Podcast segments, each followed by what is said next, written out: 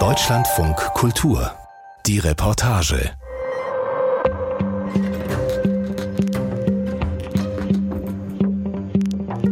In deutschen Gefängnissen herrscht Arbeitspflicht. Viele Häftlinge empfinden das als willkommene Abwechslung, kämpfen aber für eine bessere Bezahlung. Wie aber reagieren die Gefängnisse insgesamt auf den rasanten Wandel in der Arbeitswelt? Bieten sie den Häftlingen tatsächlich eine zweite Chance oder droht ihnen Altersarmut? Welche Hoffnungen und auch Kritik haben Gefangene? All das erzählt die Reportage von Ludger Fittgau aus den hessischen Männerjustizvollzugsanstalten Kassel I und Hünfeld. Ein elektrischer Gabelstapler surrt über den Industriehof. Auf den Stahlarmen sind Pressspanplatten übereinander geschichtet.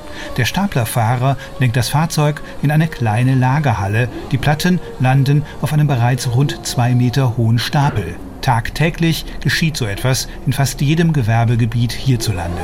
Doch diesmal spielt sich die Szene auf dem sogenannten Werkhof eines Gefängnisses ab. Der Fahrer ist ein Häftling, der eine lange Strafe zu verbüßen hat. Staplerfahrer ist ja jetzt eigentlich auch untypisch, dass ein Gefangener sowas macht, weil er könnte ja mit dem Ding wohin auch immer fahren. Sagt Matthias Zinn. Der sportliche Mann um die 40 ist leitender Justizvollzugsbeamter in Hessen. Er ist verantwortlich für den Industriebereich der Justizvollzugsanstalt Kassel I, in dem der Gabelstapler hin und her fährt. Wirklich ausbrechen könnte der Staplerfahrer mit seinem Gefährt wohl nicht. Dafür sind die Mauern des im 19. Jahrhundert erbauten Gefängnisses zu dick. Außerdem hat der Fahrer bei guter Führung alle Chancen, nach Haftende auch draußen einen Gabelstapler zu lenken. Hier ist es also so, dass auch eine Staplerfortbildung oder Ausbildung angeboten wird von Bediensteten, die dorthin geschult sind.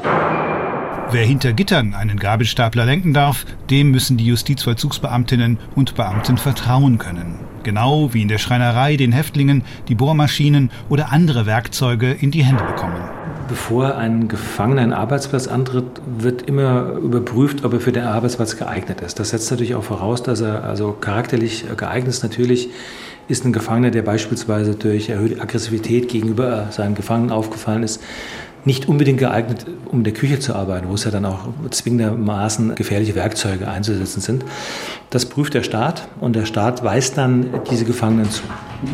Sagt Lars Streiberger, der Leiter der Justizvollzugsanstalt Hünfeld, die 100 Kilometer südöstlich von Kassel liegt. Er erzählt mir auch, dass in deutschen Gefängnissen grundsätzlich die Pflicht besteht, zu arbeiten. Und wer das nicht tut, muss damit rechnen, später aus der Haft entlassen zu werden oder er oder sie bekommt das Taschengeld gestrichen. Nach dem Hessischen Strafvollzugsgesetz gibt es eine Arbeitspflicht, aber es ist keine Zwangsarbeit. Also ich kann die Arbeit nicht zwangsweise durchsetzen. Das heißt, wenn im Extremfall jemand sagt, er habe keine Lust zu arbeiten, was die wenigsten tun, dann bleibt er im Haftraum sitzen, aber natürlich hat er dann Nachteile. Jemand, der unverschuldet ohne Arbeit ist, bekommt Taschengeld und jemand, der verschuldet ohne Arbeit ist, bekommt kein Taschengeld. Also das ist ein finanzieller Nachteil für denjenigen. In Hünfeld und Kassel bekomme ich gezeigt, wie männliche Häftlinge arbeiten. Die Justizvollzugsanstalt Kassel I ist ein Gefängnis der höchsten Sicherheitsstufe. Hier sitzen Gewalttäter, Wiederholungstäter, Mitglieder krimineller Banden, Männer, die langjährige Haftstrafen verbüßen müssen. Diese Anstalt ist deutlich älter als das Gefängnis in Hünfeld, in der Täter sitzen, die maximal fünf Jahre Haft bekommen haben. In Kassel müssen die Türen mechanisch geöffnet werden. Im Nachbargefängnis geht das bereits mit elektronischen Chips. In Kassel beginnt es einige Türen weiter zu riechen. Besser gesagt, es duftet nach frisch gebackenem Brot. Da hier strenge Hygienebedingungen herrschen, muss ich in der Tür zur Gefängnisbackstube stehen bleiben, in der elf Menschen arbeiten. Bäckergesellen und die Auszubildenden in der Bäckerei derzeit fünf Auszubildende, die am Montag ihren Abschluss machen in der praktischen Prüfung. Sagt Ina Wunderlich, eine drahtige Frau um die 50. Sie hat auf dem minutenlangen Gang durch das Gefängnis einige Türen auf und zugeschlossen. Von Beruf ist Ina Wunderlich Lehrerin. In der JVA Kassel ist sie für den Bereich Schule, Weiterbildung und Sport zuständig. Sie bangt jetzt mit den Bäckerlehrlingen, die so kurz vor der Prüfung stehen. Theorie haben sie schon sehr erfolgreich bestanden.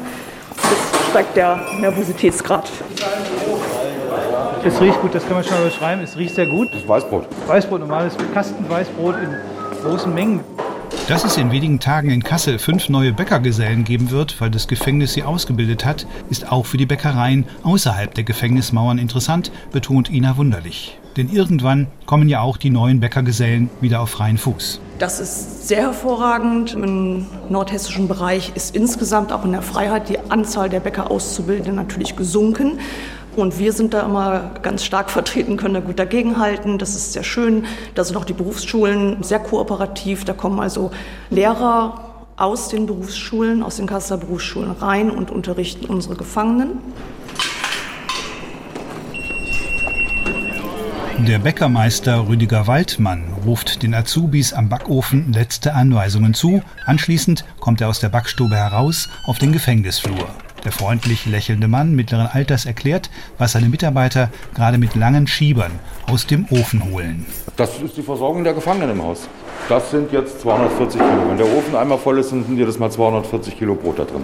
Es ist Freitag. Das frisch gebackene Weißbrot soll für das Gefängnis mit rund 500 Haftplätzen über das Wochenende reichen. Die Häftlinge, die das Brot aus dem Ofen holen, sind Fachkräfte, betont der Bäckermeister. Also die meisten sind hier ausgebildet und arbeiten dann auch als Gesellen weiter. Beziehungsweise kommen die zum größten Teil auch ohne Schulabschluss und fangen hier eine Ausbildung an. Einen Bäckergesellen kann ich hier in der Backstube leider nicht sprechen. Ohnehin sind Begegnungen unter vier Augen mit Gefangenen nicht möglich. Immer begleiten mich Mitarbeitende der Anstaltsleitung, bei den Rundgängen weichen nicht von meiner Seite. Die Häftlinge, mit denen ich reden kann, so der Deal, wurden vorher von den Gefängnisleitungen ausgewählt. Und dennoch kommt es zu Momenten großer Offenheit, mit dem Personal wie mit einzelnen Gefangenen. Etwa als ein 39 Jahre alter schlanker Häftling in roter Anstaltskleidung, der ungenannt bleiben will, im Nebenraum seiner Produktionshalle im Beisein des Hünfelder Gefängnisdirektors klipp und klar anspricht, dass er mit der Entlohnung im Gefängnisbetrieb nicht zufrieden ist. Gerade jetzt mit der Inflation, die auch hier drinnen uns erreicht hat, ja, es war vorher schon nicht gut, aber jetzt ist es schon, wo man sich denkt, uiuiui. Es gibt ja gerade das Verfahren da am BGH, dass wir den Mindestlohn hier durchsetzen wollen. Das Verfahren wird inzwischen beim Bundesverfassungsgericht verhandelt. In diesem Jahr gab es dazu bereits Anhörungen. Ein Urteil wird bald erwartet. Das sei ein großes Thema, vor allem bei Mitgefangenen mit langen Strafen, erklärt mir der Häftling in der JVA Hünfeld. Denn es drohe Altersarmut. Dass wir keine Rentenlücke haben und solche Sachen, wenn wir hier jetzt vier, fünf Jahre verbringen und kommen raus und hat dann fünf Jahre nichts eingezahlt, da wäre es schon sinnvoller, wenn wir Mindestlohn oder sowas hätten und davon dann von mir aus auch 50 Prozent abgeben. Aktuell bekommen die Gefangenen in Hessen nach einem fünfstufigen Lohnmodell einen Tageslohn zwischen 10,56 Euro und 17,77 Euro. Matthias Zinn, der Leiter des Kasseler Gefängniswerkhofes. Wir haben aber auch Pensumarbeit, gerade so Stücklohnarbeit, wo die Gefangenen durchaus auch mehr verdienen können. Das liegt dann darauf, wie hoch ist das Pensum angesetzt und wie viel schafft er mehr. Und das kriegt er natürlich auch entlohnt. Und dann kommt man im Monat auch schon mal auf 400, 500 Euro brutto. Die monatlichen Kosten für einen Haftplatz belaufen sich je nach Berechnung zwischen 3000 und ca. 5000 Euro. Rund 45.000 Menschen sitzen in Deutschland hinter Gittern. Das Bundesverfassungsgericht hat bereits angedeutet, dass eine Angleichung der Gefangenenentlohnung an das Tarifsystem draußen zu einer deutlichen Subventionierung der Häftlinge durch die Steuerzahler und Steuerzahlerinnen führen würde. Ein gesetzlicher Mindestlohn würde die Kosten längst nicht abdecken. Aktuell geht es im Knast vor allem um die kriegsbedingte Inflation. Ein Liter Öl 3,99 und eine Butter 2,49 und sowas bei einem Monatsverdienst von im Schnitt 100 Euro, der uns zur Verfügung steht. Der Rest geht aufs Ü-Geld. Ü-Geld, das ist die Abkürzung von Überbrückungsgeld. Der Lohn, den die Häftlinge für ihre Arbeit bekommen, wird rechnerisch in sieben Teile aufgespalten. Vier Siebtel werden auf ein Konto eingezahlt, auf dem das Überbrückungsgeld für die Wochen nach der Haftentlassung angespart wird. Das Geld sollte auch während der Inflation nicht angetastet werden, so der Hünfelder Häftling. Deswegen sollte vielleicht die Bundesregierung oder Olaf Scholz, wenn er die ganzen, sag ich mal, Hilfsprogramme für die Bürger draußen macht, vielleicht auch bedenken, ja, vielleicht sollte man auch mal hier eine in Bayern, die haben das, glaube ich, sogar bekommen jetzt, dass die so eine Inflationshilfe bekommen haben von 100 Euro oder was. Und das haben wir jetzt auch mal ans Ministerium hier geschrieben von dieser Anstalt aus, dass vielleicht das ja für hier in Hessen auch was wäre, dass wir sagen, diesen Monat irgendwie 100 Euro oder sowas. Konzentriert treibt ein weiterer Gefangener, der ebenfalls anonym bleiben will, mit einem Elektrobohrer breite Löcher in einen Türrahmen aus Eiche. Wir haben da gerade Löcher für die Gewichtreduzierung gemacht, damit die Eichentür nicht so schwer ist. Der Schreiner arbeitet mit zwei weiteren Häftlingen in der Industrieschreinerei der Justizvollzugsanstalt Kassel I. Seinen Gesellenbrief hat er hinter Gittern verliehen bekommen. Also die Zeit, wo ich hier in der Schreinerei bin, bin ich gar nicht im Gefängnis. Das ist so eine Auszeit vom Gefängnis jeden Tag für mich fünf Tage die Woche. Und die tut mir gut, die ist ein Ausgleich. Und das schätze ich schon seit vielen Jahren. Auch die Arbeit, die seine Mitgefangenen und er hier leisten, wird an vielen Orten des Landes geschätzt. Diese Rückmeldung bekommen die Beschäftigten in der Industrieschreinerei des Kasseler Gefängnisses immer wieder. Während der Corona-Pandemie haben sie vor allem Plexiglasabtrennungen für Gerichtsgebäude in Hessen gefertigt oder auch für den Besuchsraum in der benachbarten JVA Hünfeld. Der dortige Gefängnisdirektor Lars Streiberger führt mich in den Raum. Wir sehen jetzt hier den Besuchsbereich noch unter Corona-Bedingungen. In Kassel ist das gebaut worden und das ist sehr gut. Normalerweise ist der Besuchsbereich in Nicht-Corona-Zeiten, dass dann äh, die Tische im Raum verteilt stehen, ein Gefangener, drei Besucher. Jetzt zu Corona-Zeiten, wir haben auf Vorlage von Tests und so weiter verzichtet. Dafür müssen wir aber diese Hygieneschutzwände jetzt installieren, damit eben nichts passiert. Der Corona-Plexiglasschutz, der in der Schreinerei des Kasseler Gefängnisses gefertigt wurde, kam auch beim wichtigsten Strafprozess der letzten Jahre in Hessen zum Einsatz. Beim Prozess zum Mord am Kasseler Regierungspräsidenten Walter Lübcke wurde er im Sitzungssaal des Oberlandesgerichts Frankfurt am Main eingebaut. Dieser Corona-Schutz ist für den Schreinergesellen in der JVA Kassel eher eine leichtere Übung. Mit den Jahren der Erfahrung hier im Gefängnis, ich bin schon ein paar Jahre hier, und jedes Jahr kriegt man ein bisschen mehr Erfahrung, ein bisschen mehr Feingefühl. Und das kommt dann Stück für Stück wie eine Treppenstufe. Das handwerkliche Geschick, das er im Gefängnis ausgebildet hat, will der Schreinergeselle auch bald außerhalb der Gefängnismauern erproben. Ja, selbstverständlich. Also ich habe ja die Ausbildung gemacht und jetzt einige Jahre hier weiter gearbeitet. Ziel ist, nach einer Entlassung, die auch irgendwo in der Nähe ist, danach will ich auch im Schreinerberuf tätig sein. Der Häftling weiß, dass angesichts des Handwerker- und Handwerkerinnenmangels draußen seine Chancen zurzeit nicht schlecht stehen, eine Stelle zu bekommen obwohl er seine Geschichte als schwerer Junge mitbringt. Schreiner, die werden gesucht. Im Moment sind die Betriebe sehr interessiert und es spielt auch gar keine große Rolle, welche Vita die Bewerber mitbringen. Das war vor zehn Jahren bestimmt noch mal anders, da wo mehr Überhang war, da haben die Leute schon die Betriebe mehr gesiebt. Und heute sind die so interessiert, dass auch, wie gesagt, eine Gefängnisvita kein großes Problem darstellt. In den Gewerbehallen rund um den Werkhof in der JVA Kassel spiegelt sich auch der Wandel, der gerade in den Berufsfeldern draußen stattfindet. Die Digitalisierung zum Beispiel. Oder die Mobilitätswende. Das sind Themen, die auch im Gefängnis dazu führen, dass es Werkstätten gibt, die auf der Gewinnerseite des Wandels stehen. Aber auch Werkbereiche, die zu den Verlierern gehören.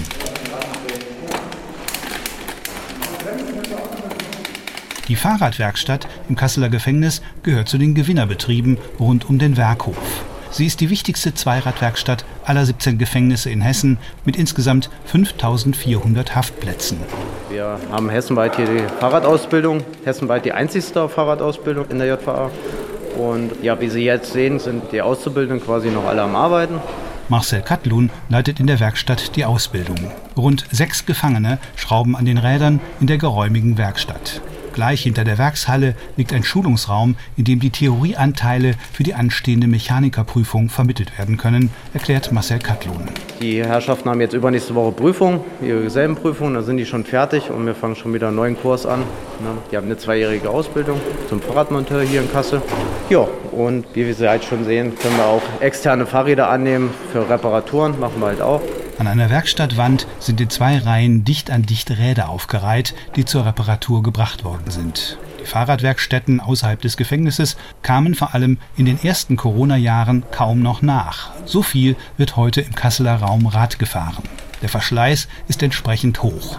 Die Mechaniker aus dem Knast haben wie auch die Bäcker oder die Schreiner aktuell gute Chancen, eine Beschäftigung zu finden, glaubt Ausbildungsleiter Marcel Katlun. Gesucht ist auf jeden Fall. Wir haben im Fahrradbereich ja sehr viele Fahrradläden in Kassel, die so ein händeringend auch Gesellen oder Fachpersonal, sagen wir es mal so. Und auch im Kasseler Bereich, wenn ein Inhaftierter quasi ausgelernt hat, man vielleicht irgendwo Glück, dass er in diese Branche reinrutscht und kann da vielleicht weiterarbeiten und Deshalb macht es auf jeden Fall Sinn, das durchzuziehen und wird auch sehr gern angenommen von den Gefangenen halt. Doch ob diesseits oder jenseits der Gefängnismauern, die Zweiradmechanikerinnen und Mechaniker kämpfen seit Corona mit einem Materialnachschubproblem. Das ist generell schon ein Problem. Die letzten zwei Jahre, normalerweise ist es über den Winter immer so, dass die Großhändler sich die Ersatzteile wieder hinlegen und aufbauen, spätestens im Januar. Wir haben mittlerweile das Problem, dass wir im Sommer wie Winter im Moment das Problem haben mit Ersatzteilen ne? im Fahrradbereich, weil halt jeder Fahrrad fährt oder viele in Corona halt als Homeoffice Sport viel macht und dann werden die Fahrräder extrem genutzt. Sieht man auch so, wenn man sich draußen ein Fahrrad kauft, dass das stellenweise erst Ende des Jahres wieder lieferbar ist. Das merken die halt auch schon, da haben wir schon Probleme mit.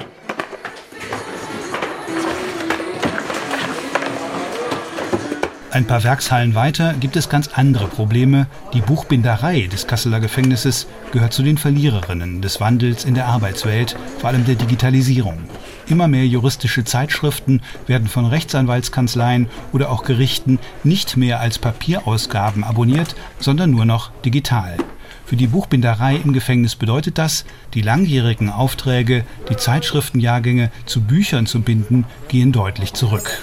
Das bestätigt ein Gefangener, der dort arbeitet. Auch er möchte anonym bleiben. Man merkt natürlich deutlich, dass es weniger wird, gar keine Frage. Es wäre schön, wenn da tatsächlich mehr reinkommen würde noch. Das wird aber letztendlich die Zukunft zeigen. Es ist ein Handwerk, was einen hohen Wert hat. Das können Sie hier vor Ort sehen.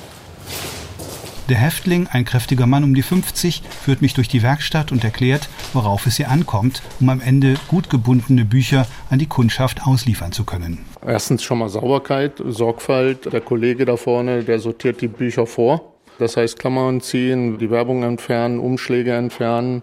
Die werden dann hinten geschnitten, wieder zusammengeleimt von meiner Person. Das erfüllt einen natürlich auch mit einer gewissen Zufriedenheit. Also da muss man schon sagen, wenn man die Qualität dann am Ende des Tages sieht und die Chefin ist zufrieden und die können mit gutem Gewissen ausgeliefert werden, ist man zufrieden.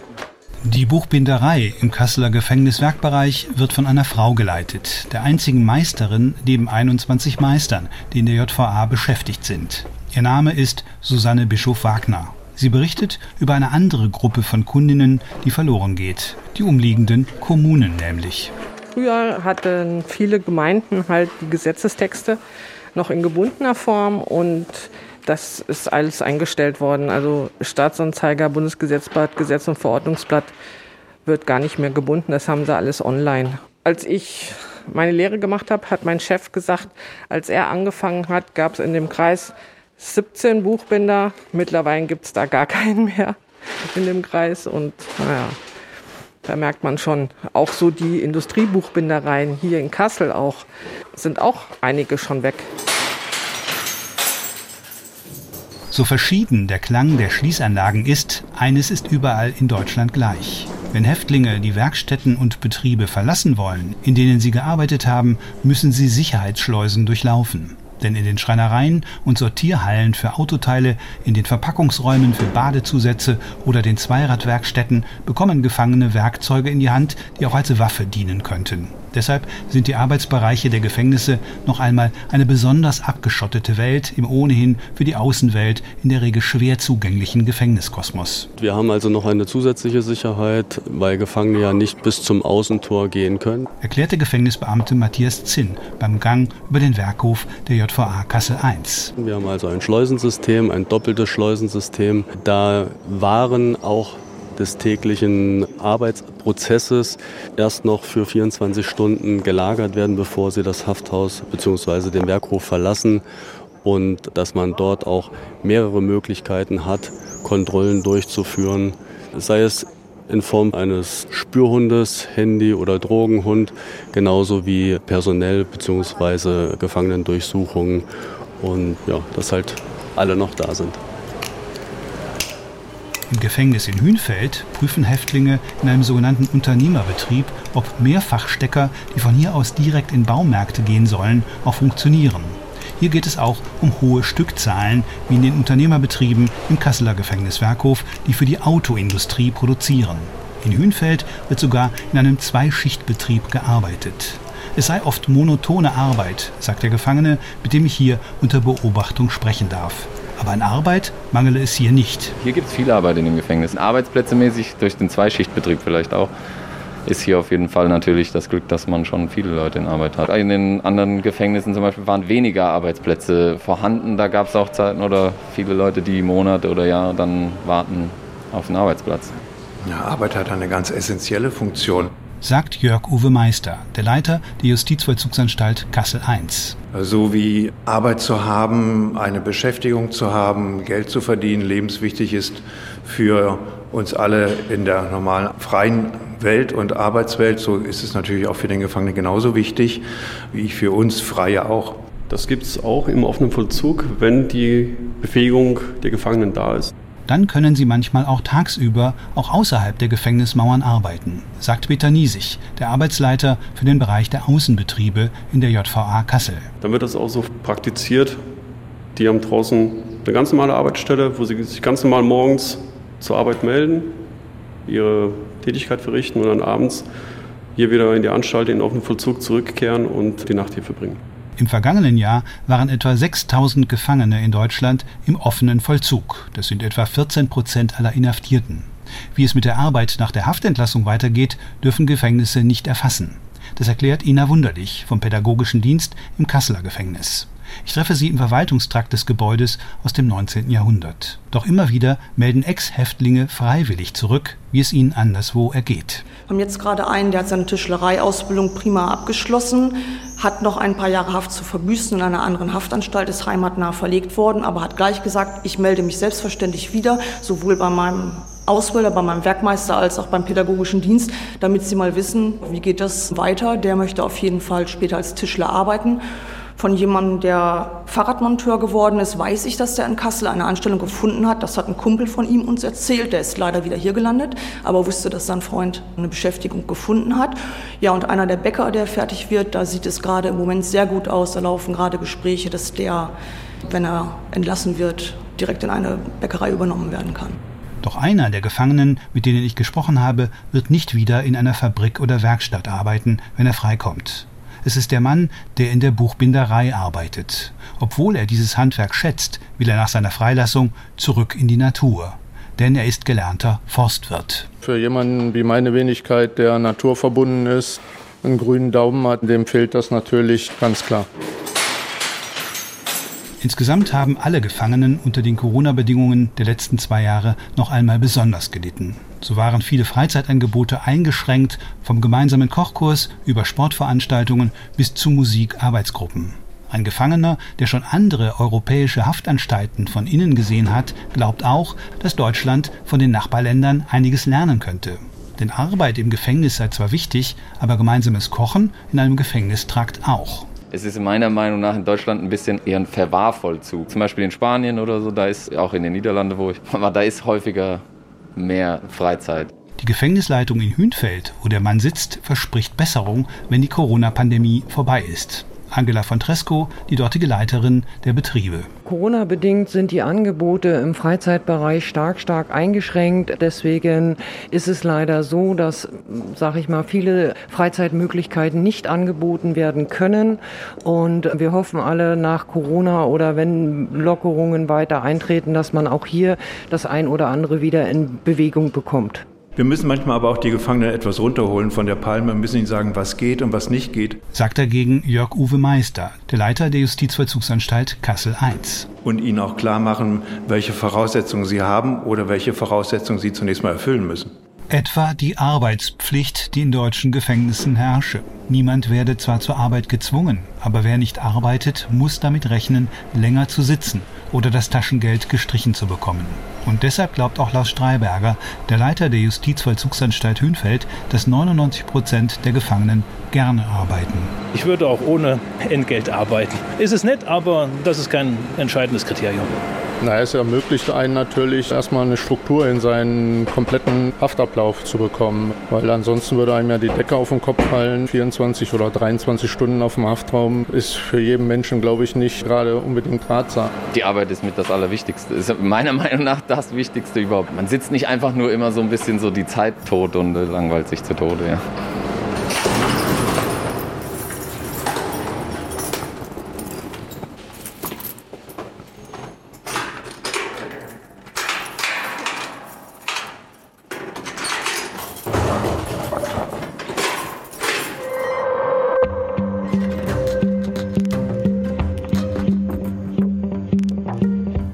Ludger Fittgau über Arbeiten im Gefängnis. Und in der nächsten Folge unseres Podcasts geht es um eine der größten Bedrohungen der Gesundheit, nämlich die durch multiresistente Keime. Und eine Therapieform in Georgien, die bald schon eine Renaissance erleben könnte. Ich bin Eberhard Schade, wir hören uns wieder.